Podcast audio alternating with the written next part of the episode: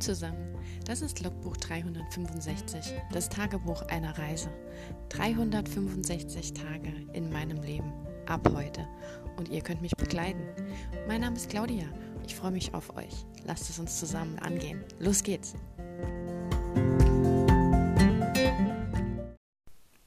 Hallo und willkommen zu Tag 101 von 365. Meine Güte, ich muss jetzt langsam hier ganz schön Zahlen aufzählen, ne? Wenigstens muss ich gerade nicht mehr ständig nachgucken, bei welchem Tag wir sind, weil die 100 lässt sich einfach doch etwas einfacher merken als die ganzen anderen Zahlen. ja, ähm, wir haben Donnerstag. Es ist 20 vor 9 abends. Es ist dunkel. Und ich habe offiziell die Teetrinksaison eingeläutet. ich weiß noch nicht, ob ich mich darüber freuen soll, weil eigentlich liebe ich Tee, aber irgendwie hatte ich damit gerechnet, dass wir September und Oktober noch irgendwie ein bisschen wärmer haben. Weil ich erinnere mich noch an letztes Jahr. Letztes Jahr hatten wir richtig lange angenehm warm noch, so Herbsttemperaturen, dass es abends auch noch warm war, dass es über Tag so ein bisschen aufgewärmt hat, dass man noch ein bisschen draußen sitzen konnte, dass man ja noch nicht Anfang September hier mit Pullover, Schal und ich sitze morgens zum Teil mit Fingerlingen, also mit diesen fingerlosen Handschuhen da an der Tastatur, falls mir einfach zu kalt ist. Ja, ich bin kein Typ, der die Kälte mag, kein Typ, der die Hitze mag. Und die Zeit war jetzt leider einfach viel zu kurz für meinen persönlichen Wärmegeschmack.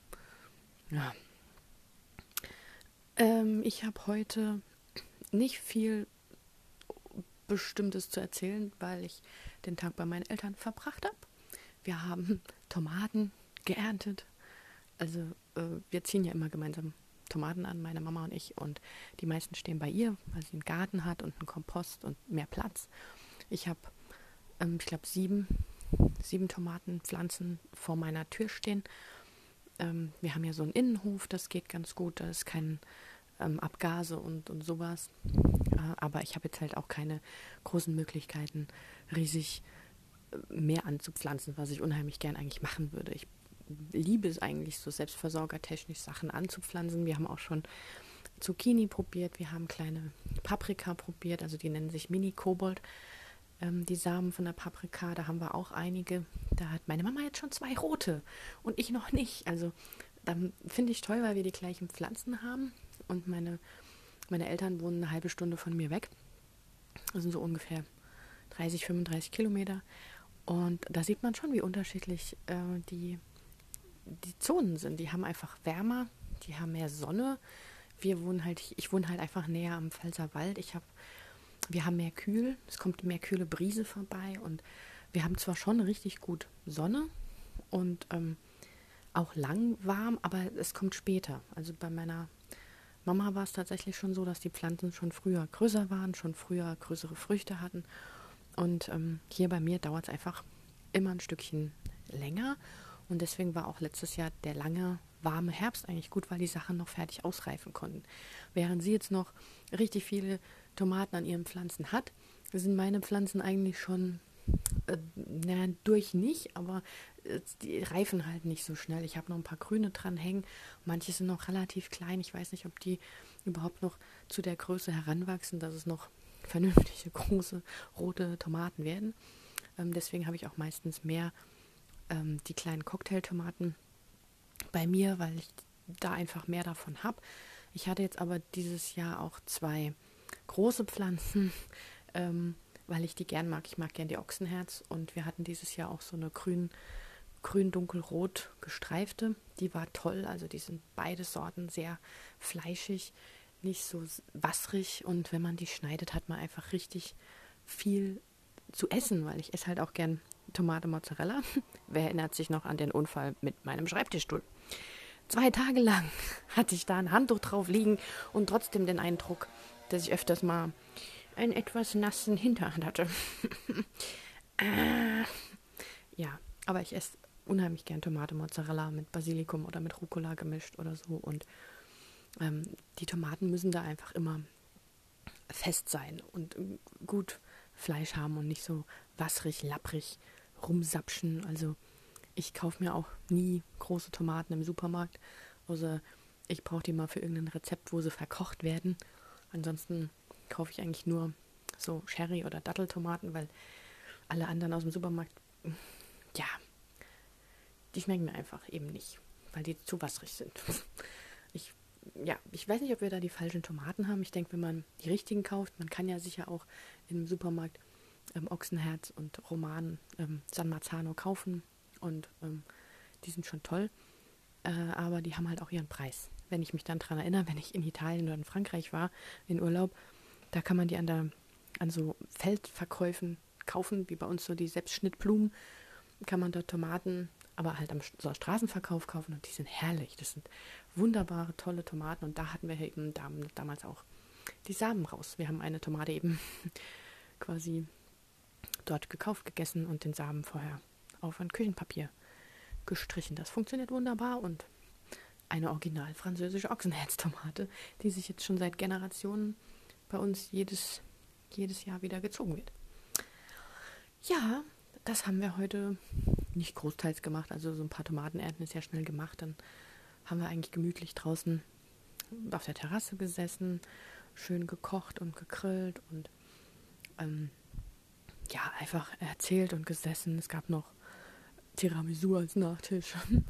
haben wir so ein kleines bisschen den Geburtstag von meiner Mama nicht nachgefeiert, aber an ihrem Geburtstag war es ja brütend heiß.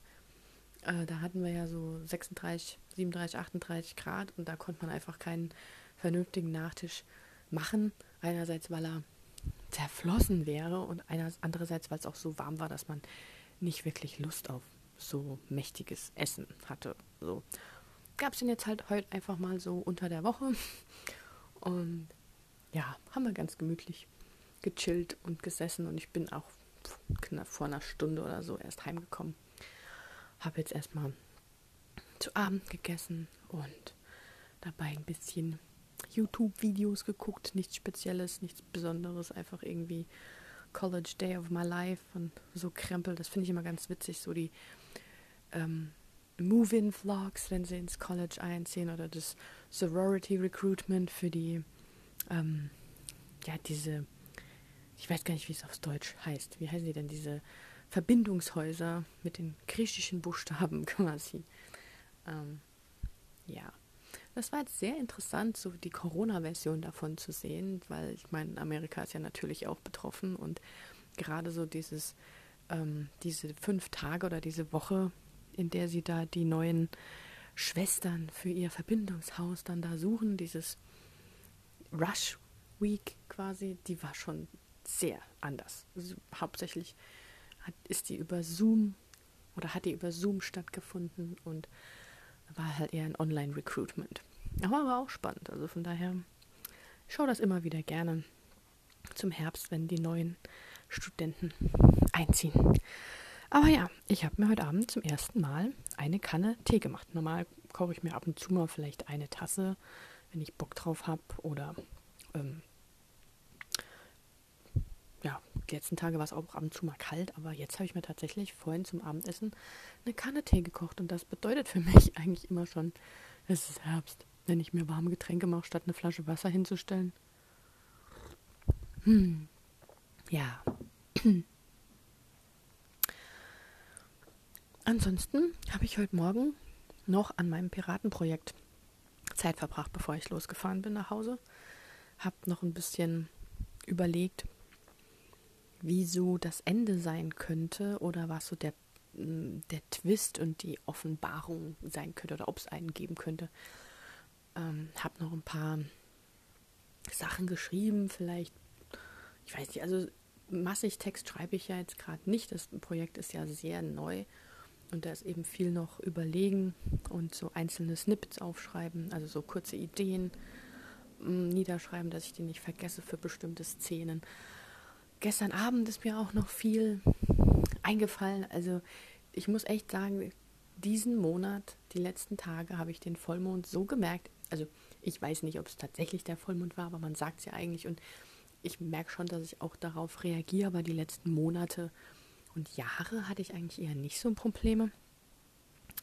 Gab mal mal eine, einen Monat, wo ich auf den Vollmond reagiert habe, aber ich habe ja die letzten Nächte echt Probleme gehabt, so mit dem Einschlafen. Irgendwie hatte ich auch ständig zu viele Ideen im Kopf. Ich konnte gar nicht abschalten und ähm, ja, dieses unruhige Schlafen. Aber das Gute ist halt auch, also ich kenne es noch von anderen Projekten, wenn ich mich abends hinlege, Licht ausmache und mir fällt einfach ständig irgendwas ein. Ich weiß nicht, was das ist, ob mein Gehirn dann meint, oh toll, der Körper will jetzt schlafen, edgy badgy, ich mache was anderes, weil äh, das dreht dann wirklich zu Höchstleistungen auf und dem fallen dann Sachen ein, über die ich mir sonst immer den Kopf zerbrechen müsste extra.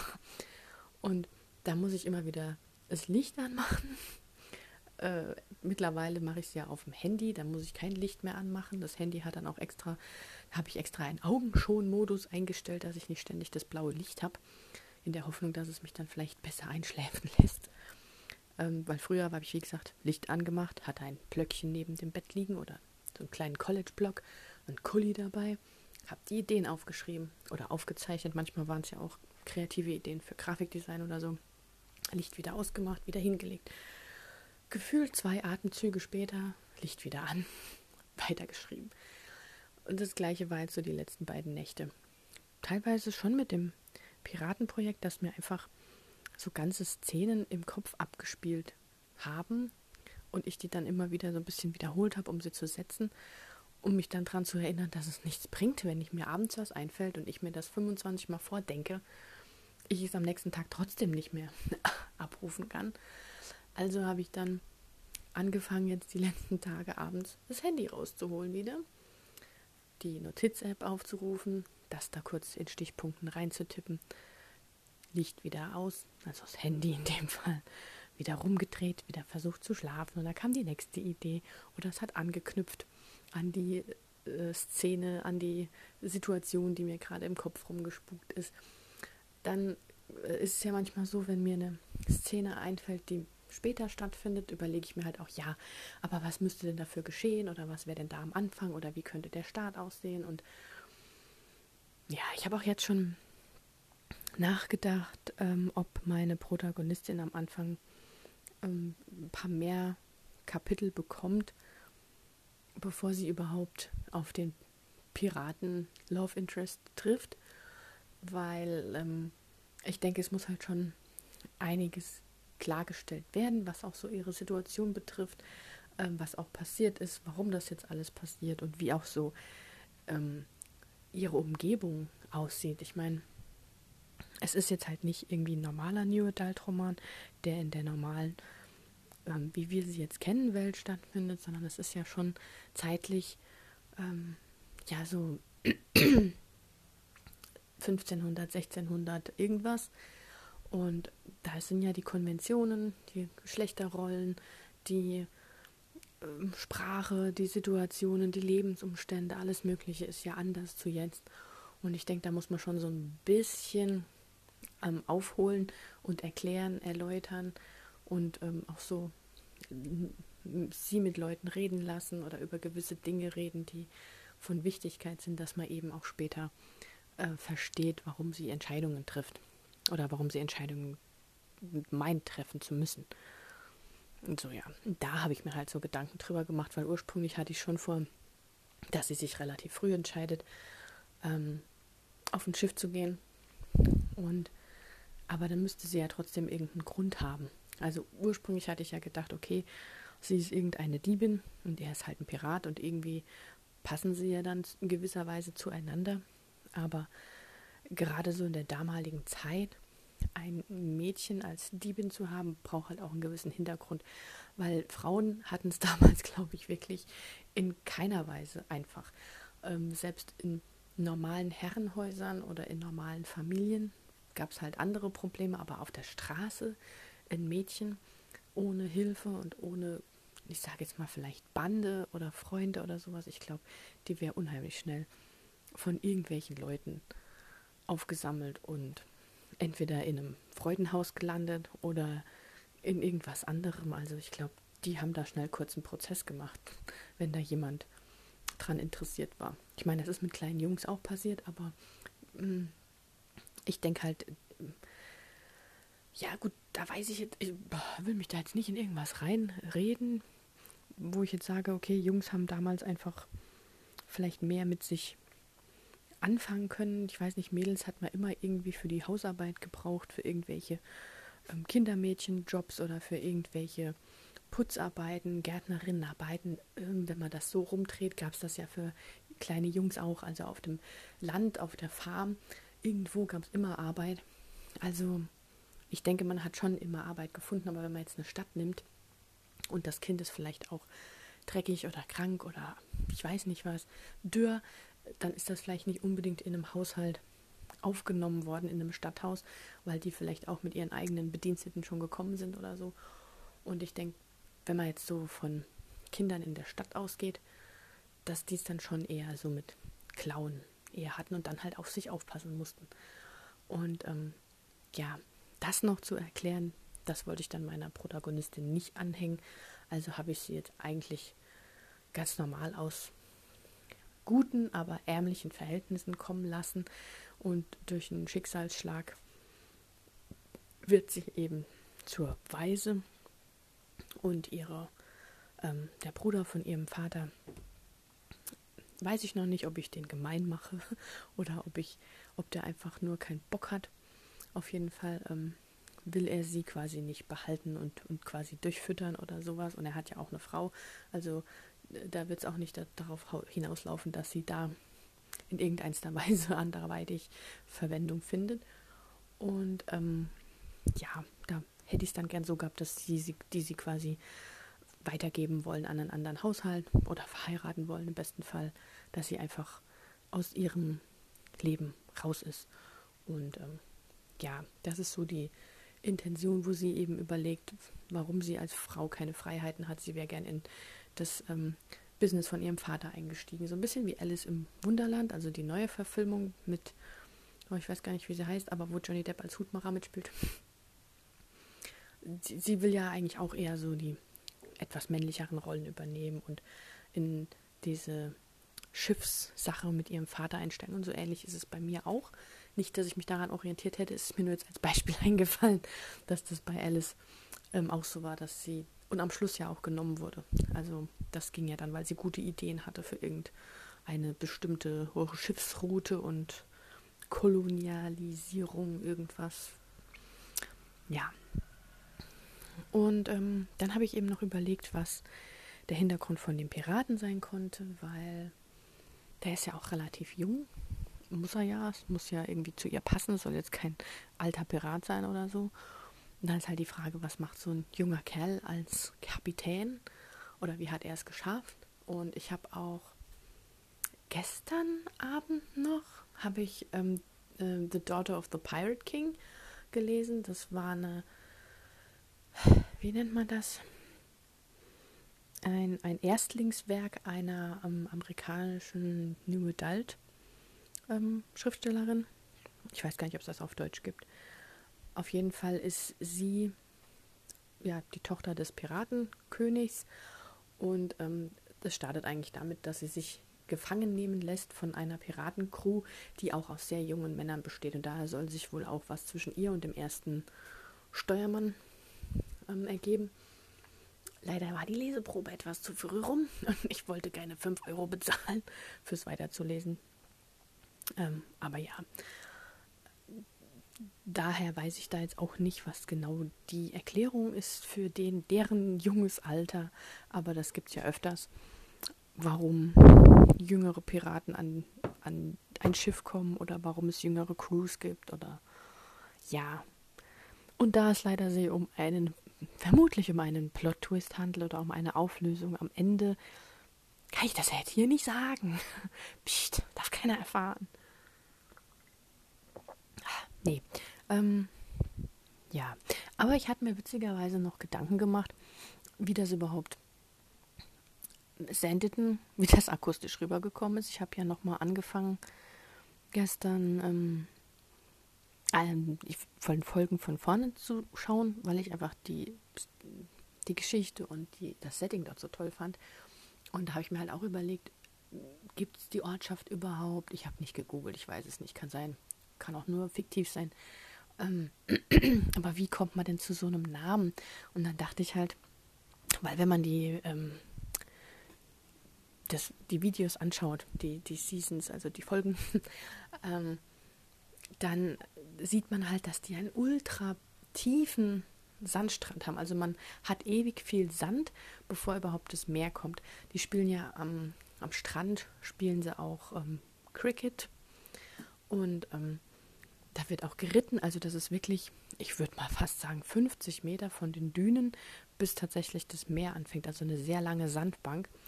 Und ich könnte mir fast vorstellen, dass der Name Sanditon aus den Worten Sand und Town entstand, also Sandtown oder Sandy Town. Und ich glaube, wenn man das so sagt und halt schneller sagt, Sandy Town, Sandy Town, Sandyton, dann könnte das hinkommen, dass Sandyton, also das wird ja Sandyton geschrieben, ähm, mit, nicht mit Y, sondern mit I, Sandyton, ähm, dass das tatsächlich sich aus diesen zwei Wörtern da wohl ergeben hat. Sandy Town. Eine sehr sandige kleine Stadt. so ungefähr. Ja, da hatte ich mir gestern irgendwie, es ist so Sachen fallen mir manchmal ein. Das ist schon. Hm. Ja. Ach ja, genau. Ich habe mir heute wegen dem Piratenprojekt noch ähm, mir mal so die ganzen königlichen Familienstammbäume angeguckt.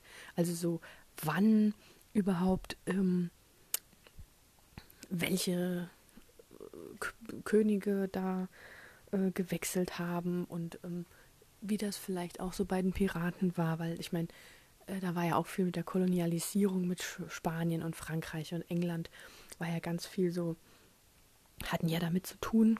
Und ähm, die spanische Linie war sehr interessant, weil die anscheinend über extreme Inzucht irgendwann einen äh, König hatten, der geistig extrem zurückgeblieben war, der nicht wirklich gut reden konnte und auch nicht, sich nicht gescheit bewegen konnte. Also die hatten ähm, immer wieder irgendwelche Schwestern, Cousinen und keine Ahnung, nahestehenden Verwandten innerhalb der eigenen Linie wieder geheiratet. Und am Schluss war es dann irgendwie so, dass er nur zehn verschiedene Menschen in seinem Stammbaum hatte, während normale Leute irgendwie 80 haben, also in der Generationenfolge. Und ähm, das fand ich schon krass.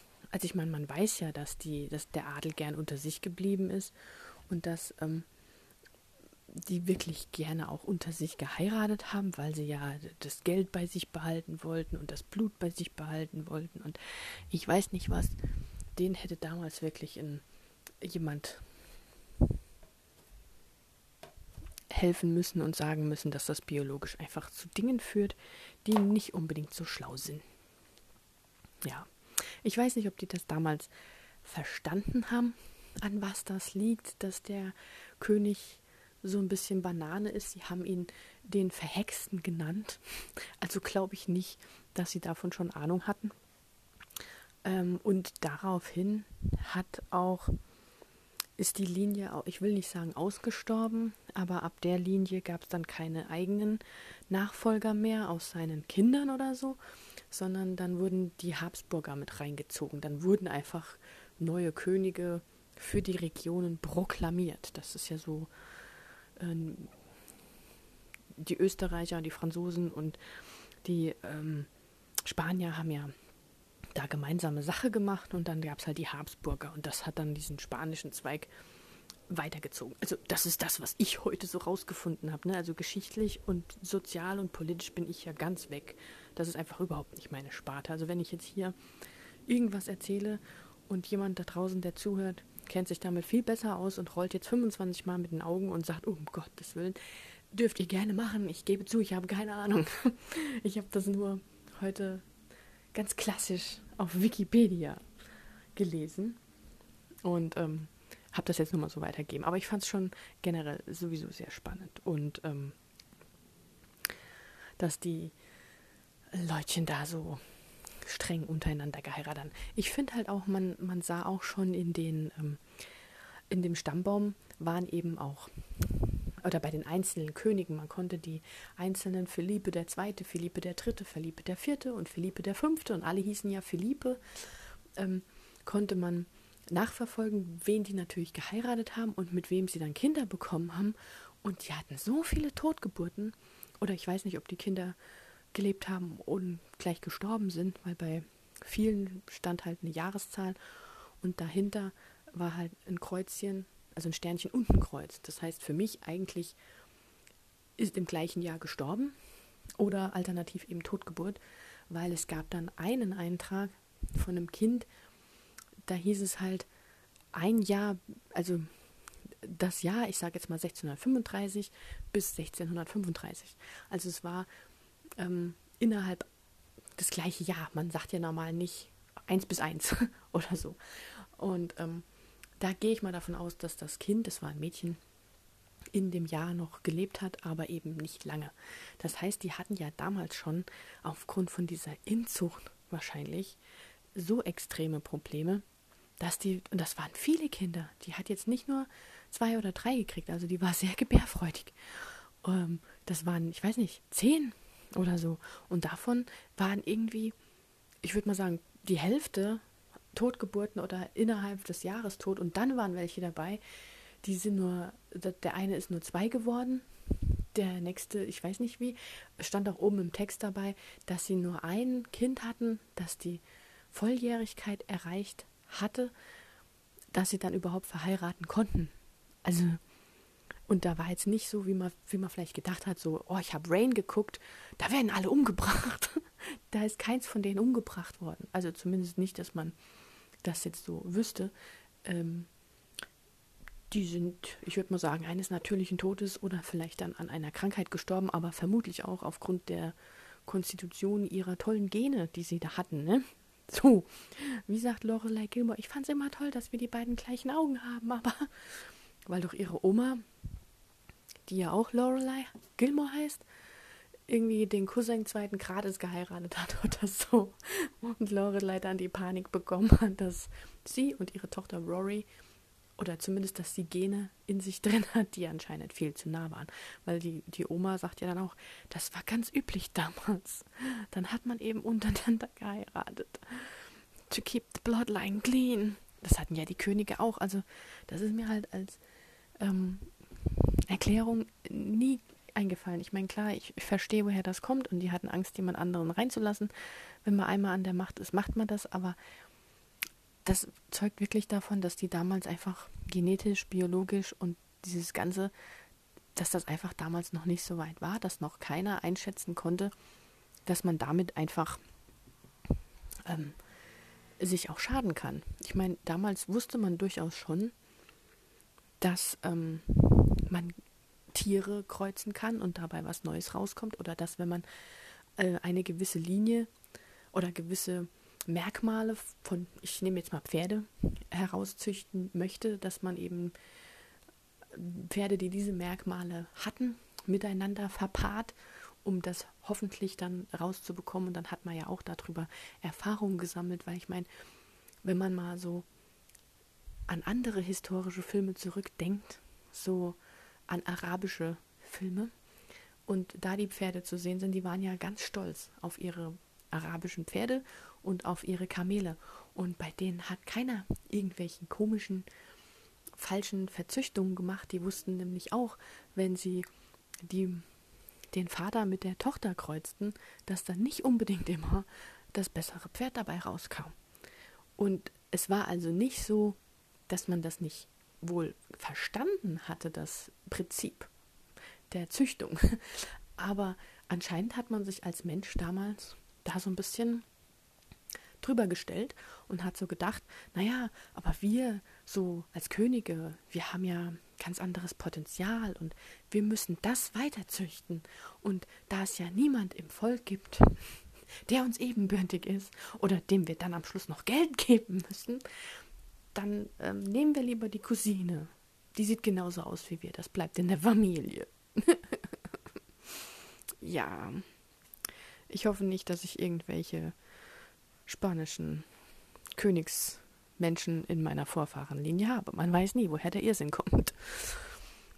Äh, ja, also mein Opa hat ja mal, als er noch gelebt hat, versucht, unseren Namen so zurückzuverfolgen und hat das ja tatsächlich an den französischen Königshof zurückverfolgt, also so zu Zeiten von Marie Antoinette, wo ganz viele Köpfe gerollt sind, wer sich noch daran erinnert, Robespierre und so, ne, Kopf ab. Ähm, Guillotine war ja damals das Instrument der Massenbelustigung anscheinend. Ähm, zu diesem Zeitpunkt sollen angeblich meine Vorfahren oder die Vorfahren väterlicherseits eben geflohen sein, weil wir auch, oder wir, also meine Vorfahren, äh, zu Adeligen gehört haben, die natürlich dann Angst hatten, dass ihre Köpfchen auch rollen. Die rannten wohl ziemlich schnell, weil sonst wäre ich heute nicht hier. ja, also tatsächlich sollen wohl angeblich die Vorfahren väterlicherseits, wie gesagt, zur Zeit der Französischen Revolution geflohen sein über die Grenze, ähm, auch erst so über Bayern damals, zur damaligen Zeit war ja Bayern auch noch so eher französisch veranlagt und die Pfalz war ja auch französisch im gewissen Sinne. Und ähm, ja, da, da kommen meine Vorfahren angeblich väterlicherseits her. Ganz genau bestätigt weiß ich nicht, ob das jetzt ist. Also er hat bestätigte Dinge bis zu einem gewissen Grad, wo man ja noch Stammbäume einsehen kann und so. Ich weiß nicht, ob diese Königshausgeschichte stimmt und bestätigt ist oder ob das einfach nur eine schöne Anekdote ist, die er immer gern mal erzählt hat. Da war ich damals leider noch nicht so interessiert genug, dass ich da näher gefragt hätte. Hätte mich interessiert, aber also jetzt, ähm, naja. Und auf mütterlicher Seite geht's in das Romanow-Königshaus. Also irgendwie weiß ich ja auch nicht, warum bei mir in den Vorfahren äh, solche Königshäuser sind, die beide schlecht ausgegangen sind. Ach ja. Ich weiß ja auch nicht. Nicht, dass ich jetzt mit Marie Antoinette oder mit Anastasia von Romanow verwandt wäre. Aber zumindest, wenn die ja tatsächlich auch damals so ein bisschen unter sich geblieben sind. Wer weiß, welche schlimmen Gene in meinen wirken.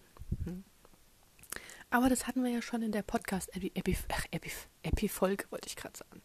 In der Podcast-Episode oder Folge über den Duft und das, der, das, der menschliche Geist oder ich weiß nicht, welches System das dann entscheidet, ja, den, den an Duft erkennt, dass der Mensch gegenüber von einem genetisch am weitesten von einem entfernt ist, dann riecht er am besten. Ja, mag sein, dass äh, mein Papa und meine Mama das so empfunden haben, weil wenn die eine Seite aus äh, Russland hinterste Ecke kam und die andere Seite aus der Mitte von Frankreich, mag schon sein, dass das sehr weit voneinander entfernt liegt. Wobei ich mich auch frage, wie das ist, wenn man zum Beispiel jetzt ähm, jemanden nimmt, der jetzt wie wir oder wie ich, ähm, ich, mir wurde ja auch schon gesagt, ich hätte eher, weil ich sehr hellhäutig bin, so Strawberry blond, also so rötlich blondes Haar auch noch habe, Sommersprossen, dass ich eher so in die Richtung äh, Wikinger. Ne? Vikings sind ja momentan auch ganz bekannt und die Leute schmeißen ja dann immer mit allen möglichen Begriffen um sich und äh, die Wikinger werden mir halt auch quasi so in die Wiege gelegt, weil ich ja angebe, ich bekomme auch immer gesagt, ich hätte eine eher kräftige Statur. Ich bin jetzt keine zierliche Frau, jetzt nicht im Sinne von moppelig, kräftig, sondern einfach strukturtechnisch. Es gibt ja einfach Leute, die sind sehr schlank und schmal gebaut und ich setze halt auch gern gut Muskeln zu. Ich habe auch ähm, kräftige, lange Beine. Vielleicht hätte ich auch eine Gazelle werden sollen auf der Savanne. Who knows? Auf jeden Fall denkt man da auch gern so an die Gallier mit den Zöpfchen und an die Wikinger und in die Richtung habe ich ja eigentlich so gar nichts zu tun. Aber angenommen, es wäre so, und ich würde jetzt jemand aus der Spitze von Afrika treffen, der wirklich mir komplett unterschiedlich ist und am besten auch noch dann hauttechnisch und haartechnisch mir komplett gegenläufig wäre, frage ich mich halt, ob das auch so sein würde. Das, wenn, müsste ja theoretisch so sein, dass unsere Gene so gegensätzlich sind, dass wir uns eigentlich total gut finden müssten. Wäre jetzt die Frage. Aber ja, Da habe ich mich auch schon gefragt für meine Space-Geschichte, wenn ja dann alle irgendwie in, im Weltall wohnen. Das soll ja angeblich diese Schwerelosigkeit oder dieser künstliche Luft und ähm, sowas, das soll ja auch was mit den Genen, mit den ganzen Organen, mit allem machen, weil wir kommen ja von der Erde. Ursprünglich, haben uns jahrhundertelang, jahrtausendelang ähm, an die Schwerkraft, an die Luft und die Umgebung eben angepasst und sind dann plötzlich im All und ähm, sind der Schwerelosigkeit ausgesetzt das verändert so vieles an der Knochenstruktur, an der Gewebestruktur, ähm, weil auch kein Druck auf einem herrscht. Also das Herz-Kreislauf-System wird einem ganz anderen Belastungstest unterzogen, eigentlich eher im für die Schwerelosigkeit im positiven Sinn, weil das Herz ja natürlich weniger leisten muss, weil es muss ja nicht die, die Schwerkraft überwinden. Ähm, und dadurch kann es halt auch zu einer Rückbildung kommen. Also Rückbildung von Muskeln weiß man ja eh mittlerweile schon, dass das im All stattfindet. Aber auch so eine Rückbildung von, ja, von Fitness, von, von Herz, von Knochenmark zersetzt sich Knochen. Kalzium äh, aus den Knochen wird auch ausgeschieden und, und solche ganzen Sachen. Also da sind zum Teil noch Forschungen ähm, am Gange und waren damals schon am Gange. Also wenn ich jetzt nochmal an die Dokumentation Mars erinnern darf, da haben sie auch ähm, einen Astronauten aus, aus Amerika ein Jahr lang in die Space Station geschickt. Der hat sich freiwillig dazu bereit erklärt und es wusste tatsächlich keiner und es, man weiß es bis heute noch nicht, wie seine Langzeitschäden aussehen werden, weil er ein Jahr lang kontinuierlich im All gelebt hat, nach einem Jahr wieder zurück auf die Erde kam, was das für ein, ein, ein Stress also Stress wisst ja nicht nur, wisst ihr ja, ne? Stress ist nicht nur, oh Gott, ich verpasse den Bus, sondern Stress bedeutet ja auch, dass der Körper Stressoren ausgesetzt wird und was das für ein Stress für den Körper ist, wenn er wieder aus dieser Schwerelosigkeit, aus dieser künstlichen Atmosphäre auf die Erde zurückkommt. Auch dieser Eintrittsmoment, was das für eine Belastung für den Körper ist, diese 3 oder 4G, was da auf einen wirkt, während das Ding auf die Erde schießt und äh, die Atmosphäre durchbricht und keine Ahnung, was da noch alles so passiert. Aber sehr spannend. Und ähm, es sind eigentlich so viele Dinge, die wir wissen und so viele Dinge, die wir trotzdem immer noch nicht wissen. Und ähm, ah, keine Ahnung, es ist so faszinierend und spannend und witzigerweise bin ich jetzt mit zwei Projekten, das eine komplett in der Zukunft, keine Ahnung, 21 22, 10 oder sonst irgendwas die Richtung und das andere so zurückversetzt ins ja 14., 15. Jahrhundert, wo es noch nicht mal Strom gab. Also ähm, das ist diese, diese Spreizung, sage ich jetzt mal, ist gerade sehr spannend. Ähm, was das hartes Projekt betrifft, das liegt gerade etwas auf Eis. Ich glaube, das braucht einfach noch ein bisschen Zeit. Yes, Sir. Ich habe, es ist schön. Ich ähm, sollte mir wirklich keine Gedanken machen, ob ich einen Podcast füllen kann oder nicht. Ich dachte irgendwie, ich melde mich heute, sag kurz Hallo und so nach zehn Minuten kann ich wieder ähm, gehen. Und jetzt sind wir bei fast 40. Hm. Sorry, not sorry. Ähm, ich lege jetzt noch ein bisschen die Beine hoch. Viertel nach neun. Mal gucken. Vielleicht schaue ich auch noch was. Und ähm, ja, Mal gucken, was morgen passiert. Morgen ist Freitag, der letzte Tag, bevor das Wochenende naht. Wir schaffen das. Ihr schafft das. Ich, ähm, mal gucken, was ich morgen mache. Vielleicht mache ich tatsächlich mal was für das Hades-Projekt. Oder das Piratenprojekt ist momentan einfach so spannend. Ich fühle mich wie reingesogen, wie in dieser Welt drin. Es macht so viel. Mir fallen so viele Sachen von alleine ein. Das ist einfach unglaublich. Ja. Wir werden sehen. Wenn ihr mögt, dann hören wir uns in der nächsten Folge wieder. Macht's gut. Ciao.